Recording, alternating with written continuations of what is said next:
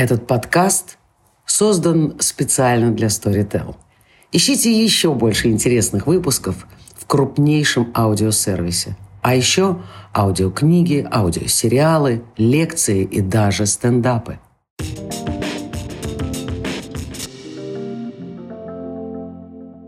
Привет, дорогие друзья! Прошла неделя с нашей первой встречи, и это значит, что вы слушаете подкаст «Я не это имела в виду». Меня зовут Юлия Варшавская, я журналист, и каждую неделю я говорю с вами здесь о том, что больше всего произвело на меня впечатление за прошедшее время. И я совсем не это имела в виду, когда в прошлом подкасте пообещала вам поговорить об отношениях в самоизоляции, об отношениях в карантине, о том, как пары выживают в этот непростой момент.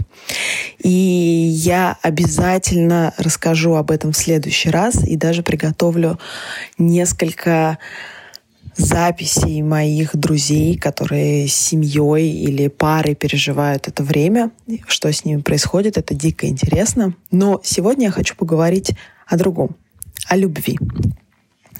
Потому что мне кажется, что мы совсем не это имеем в виду, когда говорим другому человеку «я тебя люблю». Вообще мы очень сильно напортачили с этим словом, потому что любовь а, очищенная от всего э, лишнего, это совсем не то, что мы обычно говорим людям, когда говорим «я тебя люблю». Мне кажется, что мы навесили на это слово огромное количество лишних смыслов, подтекстов, подсмыслов, а, требований к действию. Оно, знаете, стало похоже на такую постсоветскую елку. Вы помните, как эм, вы доставали на Новый год э, игрушки из чулана своей бабушки. Там была такая странная спутанная мишура, вот эти странные игрушки, а еще покупали новые, или вам покупали их родители. И этого было так много, что все хотелось повесить на елку сразу. И в итоге получалась какая-то странная липоватая женщина в леопардовых штанах и розовой футболке вместо красивой элегантной елки. Вот примерно то же самое, на мой взгляд, произошло со словом «любовь». Подумала я об этом, когда говорила со своей подругой на неделе, которая рассказывала мне о своих отношениях. И э, когда она спросила мужчину, любит ли он ее, мужчину, с которым она прожила очень много лет, он сказал ей, я люблю тебя, но не так. И вот в этот момент я задумалась, а как так? Что такое люблю так и, и люблю не так? И почему э, люди так сильно это разграничивают? От чего это зависит? Скорее всего, речь идет о том, что мы, говоря «я тебя люблю» человеку, с которым у нас есть некоторые э, сексуальные отношения, мы подразумеваем, что любовь означает владение этим человеком. Мы говорим «я тебя люблю», и это означает «я хочу быть с тобой в эксклюзивных отношениях», или «я хочу, чтобы ты был со мной», или «я хочу, чтобы ты вышла за меня замуж», или «давай мы будем всю жизнь вместе». Это означает какой-то а, межгендерный, ну, или внутригендерный, если мы говорим о гомосексуальных парах, коммитмент. При этом чувство любви лично я, например, испытываю совершенно одинаково и к своим друзьям, и к мужчинам вне зависимости от того, есть ли у меня с ними секс или нет у меня с ними секса. Чувство любви лично для меня — это значит сказать, я тебя сказать, я тебя люблю, означает, ты очень важен для меня, ты очень дорог мне, я очень рада, что ты существуешь на этой земле. И главное, я тебя люблю, для меня означает, я принимаю тебя таким, какой ты есть. Неважно, имею ли я на тебя какие-то права или нет. Просто ты какой-то человек, существующий на этой земле. Вот ровно такой, какой ты есть, очень ценен, дорог, важен для меня, и я тебя принимаю. И это совершенно не означает ничего другого. Но при этом я ловлю себя на мысли, что есть люди, которых я очень сильно люблю, которым я не могу сказать «я люблю тебя», Потому что это поставит их в неловкую ситуацию. Вы знаете, вот это молчание такое напряженное. Типа, я люблю тебя, И человек, боже мой, что я сейчас должен сделать? Это значит, что, боже мой, она хочет от меня что-то, отношений, что я должен поставить здесь э, свои ботинки. Э, или девушка думает, господи, что же я теперь, я теперь что-то должна, пойду варить борщ. А на самом деле это не значит ничего. И в этом смысле, мне кажется, очень важно посмотреть на то, как относятся к любви а, наши э, наследники. В том смысле я имею в виду поколение Z и, может быть, даже таких поздних миллениалов, потому что для них любовь э, все больше похожа на дружбу они как раз не навешивают на любовь э, какие-то дополнительные такие условно матримониальные или какие-то социально ответственные смыслы. Они вообще у них вообще стирается граница между любовью к друзьями, к друзьям, э, между любовью, у них стирается граница между любовью к друзьям и сексуальной любовью. И это то, что я в какой-то момент заметила за собой как раз уже после развода, после таких длинных лет э, долгих лет психотерапии, когда я стала по-другому ощущать себя, свое пространство, свое, свою свободу. И в этот момент я поняла, что на самом деле, если очистить слово «любовь» от скверны, которую мы все на нее навалили, то э, ты любишь человека. Это некоторое общечеловеческое чувство любви, которое совершенно не обозначает ничего другого. Я помню э, несколько случаев в моей жизни, когда я говорила, я тоже тебя люблю, э, испытывая большое стресс и давление, потому что мне казалось, что э, человек что-то ждет от меня, и человек от меня этого ждал.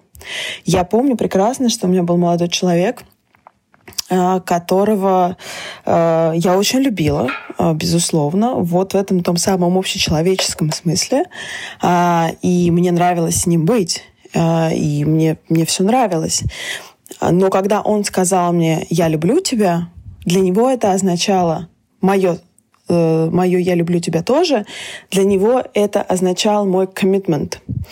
И он взял билеты, э, у него родители жили в другой стране, он взял на следующий день билеты и пришел ко мне с этими билетами, со словами, что я, значит, везу тебя знакомить с моими родителями. Ты ведь тоже меня любишь. И тут случилась неловкая пауза, и в итоге мы расстались, и все это закончилось, и все это было очень неприятно, болезненно. Хотя на самом деле наши отношения в том виде, в котором они могли быть, они могли продолжаться еще долгое время, и, может быть, это переросло бы что-то более серьезное. Но а, само, сама разница в представлении о том, что такое любовь, она заставляет людей а, рушить их э, совместной жизни. А, я прекрасно помню, как мы с моим мужем сказали, что я люблю тебя, наверное, недели через три после того, как мы познакомились. И, конечно же, это была не любовь. Э, в том смысле, что для меня любовь э, к человеку, вот это та самая глубинная, принимающая, общечеловеческая любовь, которая для меня ничего общего не имеет ни с сексом, ни с полом, ни с вашими отношениями, ни с чистотой с которой вы видитесь, это, кстати, тоже очень важный фактор, совершенно не обязательно э, видеть и общаться каждый день э, с человеком, которого вы любите. Любовь — это некое принятие человека таким, какой он есть, в той точке, где он есть, просто радуясь, что он есть на этой земле, и что вы с ним знакомы, и вот как-то в жизни пересеклись. У Ванигута в э, «Колыбели для кошки» которую я советовала в своем блоге прочитать. Его можно, ее можно послушать на Storytel. Э, там как раз говорится про людей твоего караса. Когда ты встречаешь человека, а, который тебе очень близок и который станет частью твоей жизни, ты знаешь, что ты встретил человека своего караса. Это довольно сложно объяснить в одном подкасте, но если вы прочитаете, вы поймете, что я имею в виду. Ну так вот, возвращаясь к нашей теме это «я люблю тебя» сказанное так быстро, оно, с одной стороны, э, было приятно, конечно, а с другой стороны, оно на самом деле засунуло нас э, в жернова того, что случилось дальше, и продлилось еще 10 лет. Потому что дальше все развивалось как-то очень быстро, и никто не успел ни о чем подумать. А, и та самая любовь, которая действительно была, она есть до сих пор, потому что Э, это действительно очень важный человек, с которым у меня есть ребенок. Она пришла гораздо позже, и та самая осознанная любовь, она бы, может быть, совершенно не означала никакого коммитмента.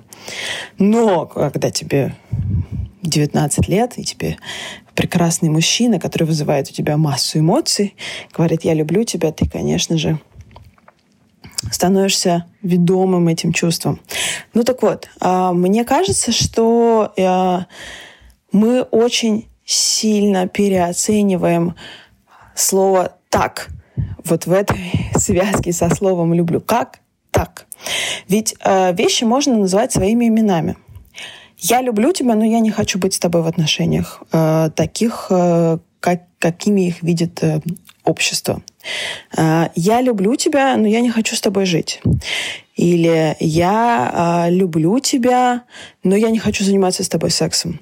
У меня есть прекрасные друзья, э, мужчины, которых я очень люблю, с которыми у меня нет никаких сексуальных отношений, и которым я не могу сказать «я люблю тебя». Потому что в тот момент, когда я скажу «я люблю тебя», это вызовет э, дикий э, шухер. все, все будут очень смущены, э, никто ничего не поймет и так далее. Безусловно, эти представления о любви воспитаны в нас э, культурой хотел сказать массовой, но на самом деле не массовой. Я слушала тут э, на днях э, лекцию Дмитрия Быкова про Маяковского, и он рассказывал, что Маяковский как раз не признавал приземленное отношение к любви и считал, что любовь — это что-то, что создает вот эту гигантскую драму, из которой рождается творчество и так далее. Ну, Маяковскому можно, а я не Маяковский, и у меня чуть больше волос и меньше росту. Хотя на самом деле мое отношение к любви абсолютно не приземленное. Оно как раз может быть абсолютно лишено какой-либо какой-либо идеи захвата другого человека. Потому что вот в российской культуре и особенно среди русских женщин есть такая концепция захватничества. Хотя, возможно, и среди мужчин тоже. Я, наверное, не буду сейчас э, как-то это гендерно подразделять. Женщина считает, что если мужчина э, сказал ей о своих чувствах, это означает, что он теперь ей принадлежит. Более того, э, женщина считает, что если мужчина с ней занялся один раз сексом, это тоже означает, э, что теперь у них есть какие-то отношения. А вы никогда не присутствовали на каких-нибудь э, э, между собойчиках, женских между собойчиках, когда они начинают обсуждать вот, он лайкнул мою фотографию. А, он а, пять раз лайкнул мою фотографию на этой неделе. Это же что-то означает? Ну, в смысле, а, а до этого вот он на меня так посмотрел. Ну, понимаете, и это разговоры 30-35-летних взрослых, самодостаточных, умных женщин, а не восьмиклассниц. Когда я училась в восьмом классе, очень важно было ходить мимо рекреации, в которой была перемена там, у параллельного класса, где учился мальчик, который тебе нравился. И вот э, такое значит, легкое дуновение его взгляда, направленное по направлению к тебе под углом 45 градусов означало его безусловную любовь. На самом деле, к сожалению, в головах большинства женщин, я не знаю только ли русских, но мне кажется, в основном, а, это так и остается. Потому что мы очень сильно переоцениваем а, внимание и симпатию других людей по отношению к себе. Я начала с того, что я говорила про слово «любовь». И действительно, как бы любовь и отношение к этому слову — это квинтэссенция этой переоценки. А есть еще и симпатия, а есть еще и внимание, а есть еще и забота, которые тоже считаются непосредственным сигналом к тому, что ты теперь этим человеком каким-то образом обладаешь. Почему-то вообще отношения с другими людьми, неважно, друзьями, ну, больше, наверное, скорее с какими-то возлюбленными, означают обладание. А в нашем представлении о любви и об отношениях совершенно нет э, слова «свобода». Слово «свобода» для отношений в России у среднестатистического человека, оно ругательное, потому что свобода в отношениях — это, простите, пожалуйста, сейчас э, все, кто э, не ожидает от меня нецензурной лексики, слово «свобода», применить, применимое к отношениям, означает в России блядство. И для меня это какой-то прошлый век. И э, я не понимаю, э, почему э, две самые важные ценности э, любовь к тем, кто тебя окружает, и свобода от них же, например, они противопоставляются. А, мне кажется, поэтому у нас с таким скрипом э, и общество постигает идею там, полиаморных отношений, свободных отношений, гостевого брака и так далее. Мы ужасно в этом смысле заскорузлые. А, у тебя есть мужчина только если ты можешь запастись с ним фотку в Инстаграме со словами «Мы с любимым провели выходной вместе». А все остальное, это значит, э, ты одинокая, несчастная, значит, старая дева, которая умрет с 40 кошками в 40-метровой квартире. Или, ну да. Вот. И э, мне кажется, что вот в основе этого, конечно, лежит э, желание обладать, желание сделать другого человека своей частной собственностью. Может быть, это идет с тех времен, когда коммитмент был единственным способом э, экономически выжить. Да, и возможно, кстати, после коронавируса и это снова станет актуальным. Если все это будет продолжаться, то мы с вами, конечно, поодиночке, может быть, и не выживем после коронавируса, но я надеюсь, что все будет иначе. Кстати, вообще есть э, большая история о том, что э, социологи говорят, говорят, что э, эпидемия, самоизоляция — это серьезный удар по феминизму, потому что ну, как и любой экономический кризис, он оставляет там, женщину, особенно женщин, у которых есть дети, в очень невыгодном э, социальном и экономическом положении. И ей при... женщинам, которые вот только-только немножко освободились от какого-то, значит, патриархального гнета, ну, вы понимаете, что когда я это говорю, я говорю это с некоторой иронией, они вернутся обратно туда, где были, потому что им будет нужна поддержка. Но на самом деле я считаю, что сейчас поддержка, она нужна и мужчинам, и женщинам, и детям, и пожилым.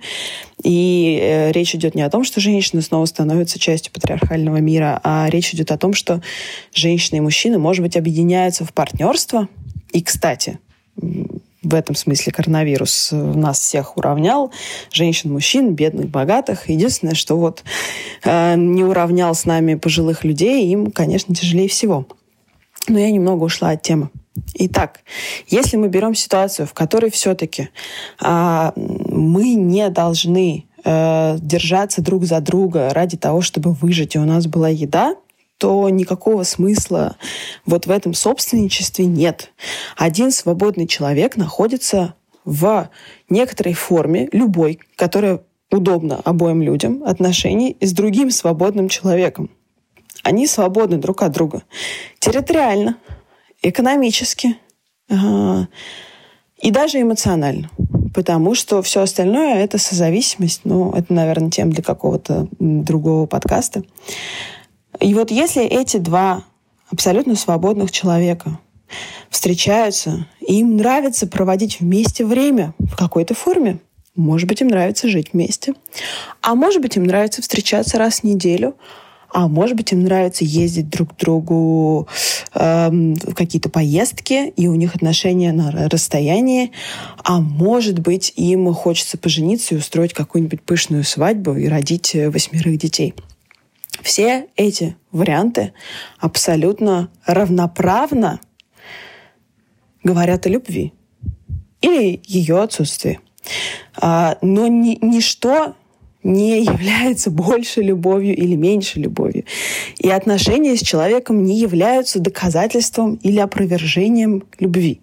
А, и мне кажется, что если мы наконец-то снимем вот эту стигму коммитмента, а, то есть обязательств, как бы любовь, а, обвешенная правами, обязанностями и разными юридическими нормами, вот если мы очистим это прекрасное слово, это прекрасное чувство от а, вот этой всей скверны, то нам будет гораздо проще а, быть ближе друг к другу. Потому что иногда очень сильно хочется сказать человеку «я люблю тебя», не подразумевая под этим ничего больше, чем «я просто люблю тебя». Вот. А, признавайтесь своим близким, дорогим, ценным для вас людям в самом важном. Будьте счастливы. В следующий раз я обещаю, что мы поговорим про отношения в карантине.